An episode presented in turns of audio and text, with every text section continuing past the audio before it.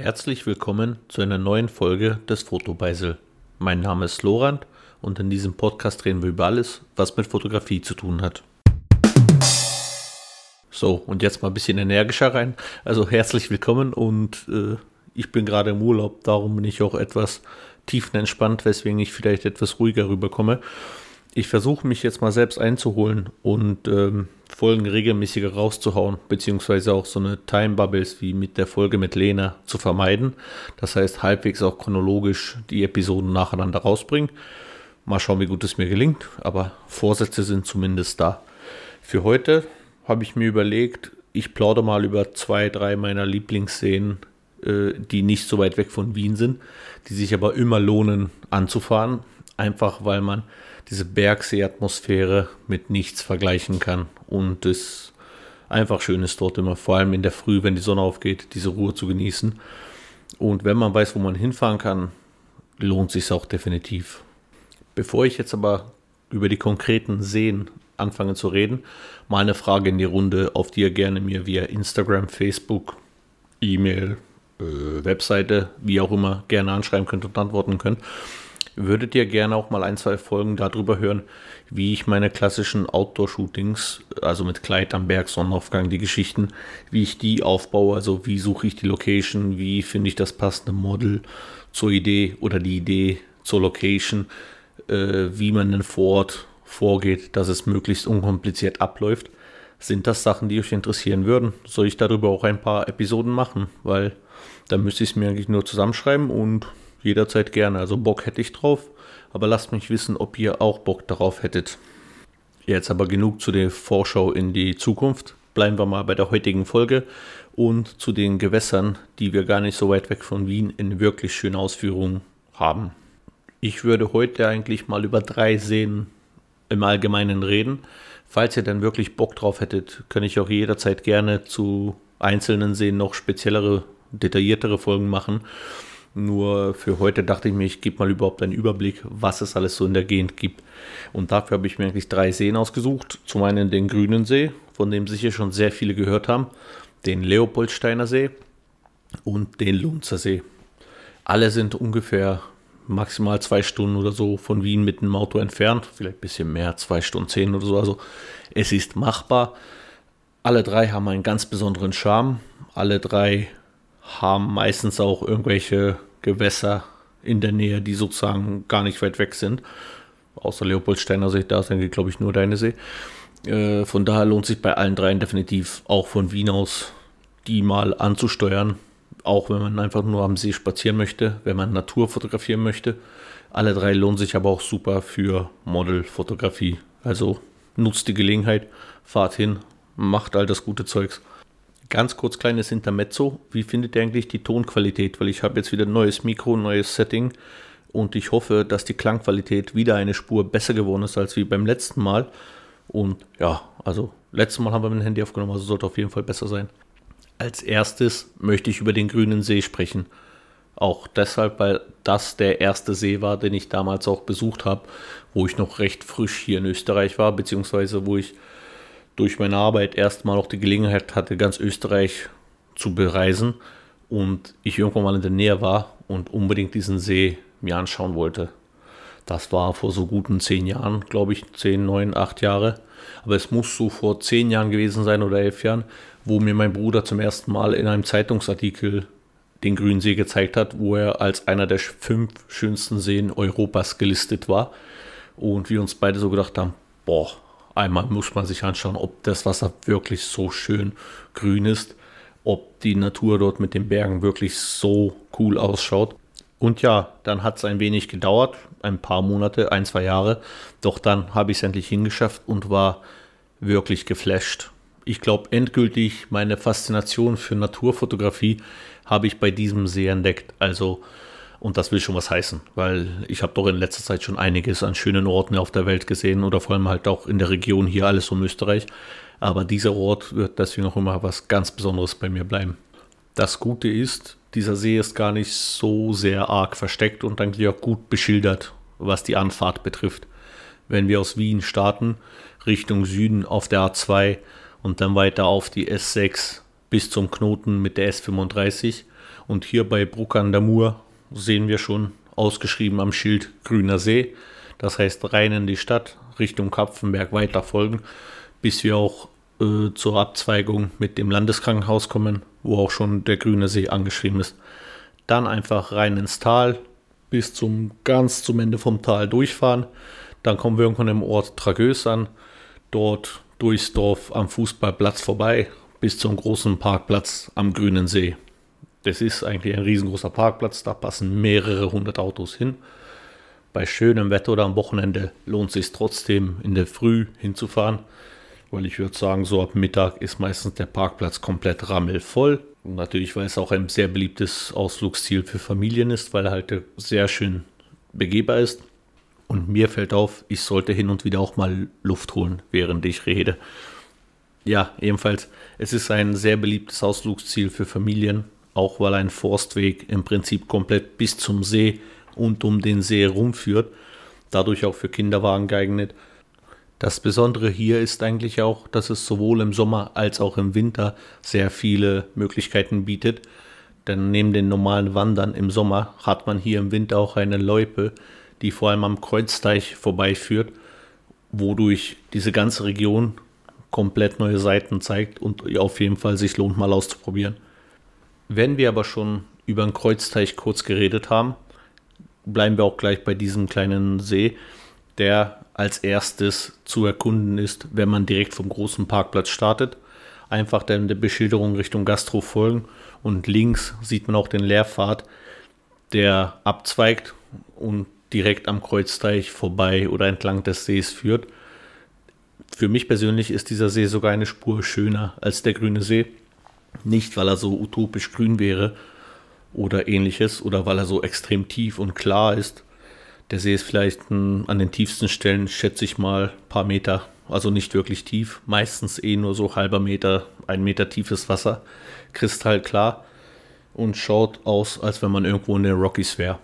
Das ist einfach, man fühlt sich sofort wie in einer anderen Welt, was sich für mich auch perfekt eignet, um auch mal am Wochenende Kopf abzuschalten, bisschen auf andere Gedanken zu kommen, aus der Realität ein bisschen zu entfliehen.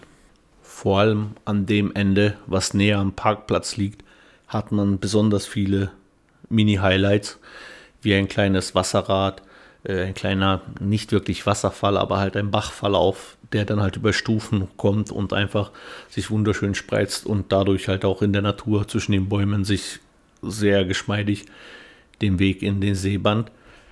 Kleine Holzbrücken, moosbedeckte Inselchen, Wanderwege mit Bänken, die direkt am Ufer stehen. Also auf dem Teil des Sees gibt es halt extrem viel zu sehen und deswegen auch meistens für mich der Spot, wo ich am längsten hängen bleibe oder auch jedes Mal als erstes hingehe, wenn ich mit Models dort hochfahre.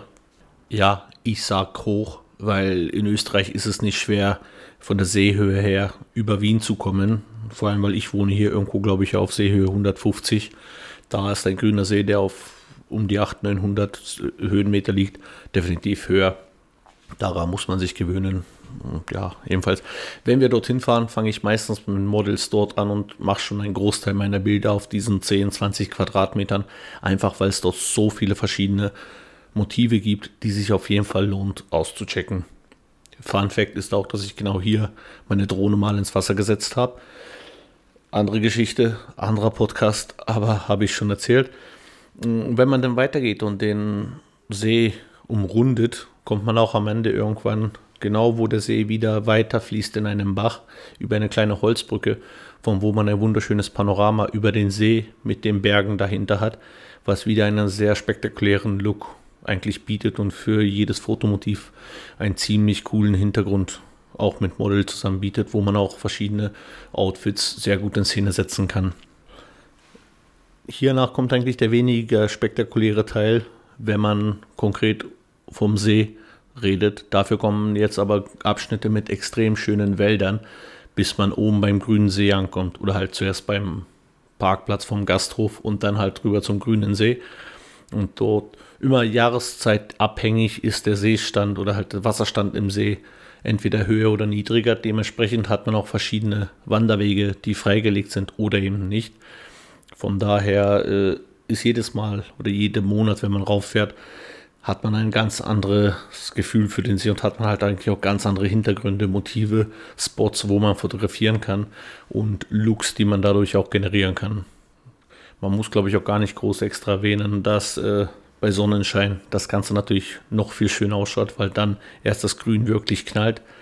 Aber auch bei bewölkt oder bei Schnee kann man, glaube ich, sehr schöne Effekte und sehr schöne Kontraste zusammenbringen. Jetzt an sich zur Umrundung um den grünen See will ich gar nicht so viele Details verlieren. Das muss man einfach erlebt haben. Was ich auf jeden Fall empfehlen kann, ist diese kleine Landzunge, die im hinteren Teil des Sees zu finden ist, die abhängig eben, wie gesagt, von der Jahreszeit man von verschiedenen Seiten an begehen kann. Dort der Wald oben und das Ufer mit dem Blick Richtung größeren Teil des Sees mit diesem grünen äh, Wasser, was zwischen den Bäumen vorscheint. Das lohnt sich definitiv auszuchecken. Also da auch dieses Waldstück und dieses Ufergebiet dort ist, glaube ich, definitiv ein großer Tipp für die Fotografie, auch mit Peoples drin. Also verschiedene, ob es jetzt Fashion ist oder einfach nur so Wanderfotos mit Lifestyle-Geschichten, ist jedem selbst überlassen. Aber ich glaube, dort Location und Motive habt ihr definitiv. Falls ihr zu den Leuten gehört, die den See viel zu schnell umrundet haben und deswegen noch Zeit haben und was erleben möchten, da gibt es natürlich auch noch Wanderwege, die Richtung die Berge und verschiedenen Almen führen, wo unter anderem auch die Fahrerlacke irgendwann am Weg äh, links, glaube ich, ja, links sollte die sein, kommt und dann man kann halt an Almen vorbei oder Richtung Täler und Berge losmarschieren. Bietet sich auch noch sehr viele, sehr spannende Motive, die man definitiv ausnutzen kann. Also falls ihr mal ein wirklich cooles Outdoor-Shooting-Areal sucht, wo ich austoben könnt und bisher ungewohnte Motive oder Hintergründe für eure Fotos verwenden wollt, kann ich diesen Ort definitiv empfehlen. Das war's mal bis jetzt zum Grünen See. Ich hoffe, ihr werdet den Ort demnächst aufsuchen und auch coole Fotos machen, wo ihr mich auch gerne markieren könnt oder taggen könnt, falls ihr jetzt dadurch die Inspiration gewonnen habt. Machen wir ein kleines Mindgame. Stellen wir uns vor, wir machen gerade einen Wochenendtrip durch Österreich und am Freitag, unseren ersten Tag, war der Grüne See unser Tagesplan und den haben wir wirklich cool abgegrast, viele mega Fotos gemacht, die Location genossen, auch die Natur dort genossen. Und so können wir uns weiter am Weg machen für unsere zweite Location, die vielleicht Luftlinie, ich will kein Blödsinn sagen, 50 Kilometer entfernt ist. Das ist nämlich der Leopoldsteiner See. Die Anfahrt, wenn man von Wien kommen würde, ist sehr ähnlich. Nur, dass wir nicht bei Bruck an der Mur abfahren, sondern weiter bis Leoben fahren und dort der Eisenstraße bis Eisenerz folgen. Kurz nach Eisenerz kommt man dann eine ganz kleine Gasse, die rechts reinfährt, über eine kleine Brücke rein in den Wald. Diesen Weg einfach ganz bis zum Ende folgen. Dort seht ihr schon einen großen Parkplatz und unter euch erstreckt sich der Leopoldsteiner See. Und das mit dem Luftholen muss ich echt noch üben. Dieses Gewässer ist leichter zu umrunden als zum Beispiel der Grüne See und man kann in, sagen wir, sehr gemütlich in drei Stunden einmal rundherum gehen und man hat dabei auch extrem viele coole Spots, die vor allem bei Sonnenaufgang sehr schönes Licht bieten. Weil hier würde ich auch wie immer empfehlen, geht lieber am Vormittag raus oder in der Früh raus, weil es sind einfach weniger Leute unterwegs und man kann viel ruhiger fotografieren. Man hat nicht Hunde im Bild, man hat keine Kinder, die rumrennen, man hat äh, nicht ständig irgendwelche Familienfotos, die sich ins Bild robben und Fotobombing betreiben im Hintergrund. Vor allem, wenn es dazu vielleicht auch noch so leuchtend bunte Regenjacken sind. Jedenfalls in der Früh. Ich war auch schon oft zum Sonnenaufgang dort, äh, um dort Fotos zu machen im Nebel, im Wasser. Kommt immer gut, schaut mega aus. Und wenn man am richtigen Ende des Sees steht, sieht man die Sonne, wie es genau am anderen Ende zwischen den Bergen aufgeht. Also auf jeden Fall mega Aussicht. Ich weiß, zum Grünen See habe ich gefühlt ewig lang geredet und hier werde ich nicht so viel nennen können, weil das ist, das müsst ihr selbst erleben. Das ist einfach, ihr habt Tonnen an Spots, wo man extrem abwechslungsreiche Fotos machen kann, die sich aber trotzdem thematisch alle um den Bergsee als solches drehen. Ihr habt auch einen Zulauf von einem Bach, was ein saucooles äh, Sandbett ist, wo man auch wiederum Uferfotos mega chillig machen kann, mit halt sehr gutem Panorama als Hintergrund. Ihr könnt auch gerne bei mir durchstöbern in meinem Insta-Feed, werdet da sehr viele Fotos vom Leopoldsteiner See entdecken und seht auch, was ich genau meine mit auf dem Felsen sitzen, diesen Zulauf verwenden, dann das Bergpanorama mitnehmen, im Sonnenaufgang das Licht gut verwenden. Also es lohnt sich auf jeden Fall mehr am Vormittag dahin zu gehen. Ich hatte auch mal das Glück, dass ich genau hingefahren bin, wo ein Blaskapellenfest irgendwie so in die Richtung war und wo gefühlt alle 100 Meter eine Würstelbude stand mit einem Jagdhorn und alten Horn und am See ist ein Boot rumgefahren mit verschiedenen Tröten noch dran. Es war definitiv ein sehr interessantes Erlebnis. Blöd nur, dass wir am Tag vorher noch recht lange feiern waren und dadurch halt dann man nicht unbedingt aufnahmefähig für diese Art von Musik war. Also dieser See bietet immer sehr viele Überraschungen. Interessant ist halt auch noch Eisenerz, die Stadt daneben und der Erzberg, der halt auch ein sehr einzigartiges Hintergrundmotiv bietet, falls man dies auch dann gerne verwenden möchte. Da kann man sich auch schauen, weil ich glaube, da gibt es auch äh, Möglichkeiten, direkt in dem Bergwerk reinzufahren und sich rumführen zu lassen. Also falls jemand auch Interesse hat in dieser Art der Unterhaltung und halt dieser Art der Kultur und Geschichten erleben, lohnt sich auch deswegen diese Region zu besuchen, weil die, ich glaube, das Bergwerk und der See und die Stadt und dieser Aussichtspunkt über der Stadt, die man direkt neben der Bundesstraße hat, die hinführt, das ist halt schon, schaut recht interessant aus, kann man so lassen. Und jetzt können wir unsere Gedankenspiele von vorhin ein bisschen weiterführen. Freitag hatten wir den Grünen See, Samstag haben wir den Leopoldsteiner See und Erzberg. Und wenn wir die Eisenstraße weiterfahren, haben wir 50 Milliarden an Möglichkeiten, die wir dann ein anderes Mal gerne durchnehmen können oder halt einfach den Verlauf der Eisenstraße in der Podcast-Folge mal durchgehen. Für uns heute interessant und relevant ist aber der Ast der Eisenstraße, der Richtung Scheibs und Wieselburg führt. Denn wenn wir dieser Route folgen, fahren wir direkt an Lunz am See vorbei, wo der Ort seinen Namen vom Lunzer See bekommen hat. Das wird auch unsere dritte Stopp der Reise, sozusagen als Abschluss des Wochenendes. Auch ein wunderschöner See, wo man auch eine ausgedehnte Wanderung machen kann, um noch zwei weitere Seen weiter oben am Berg zu entdecken.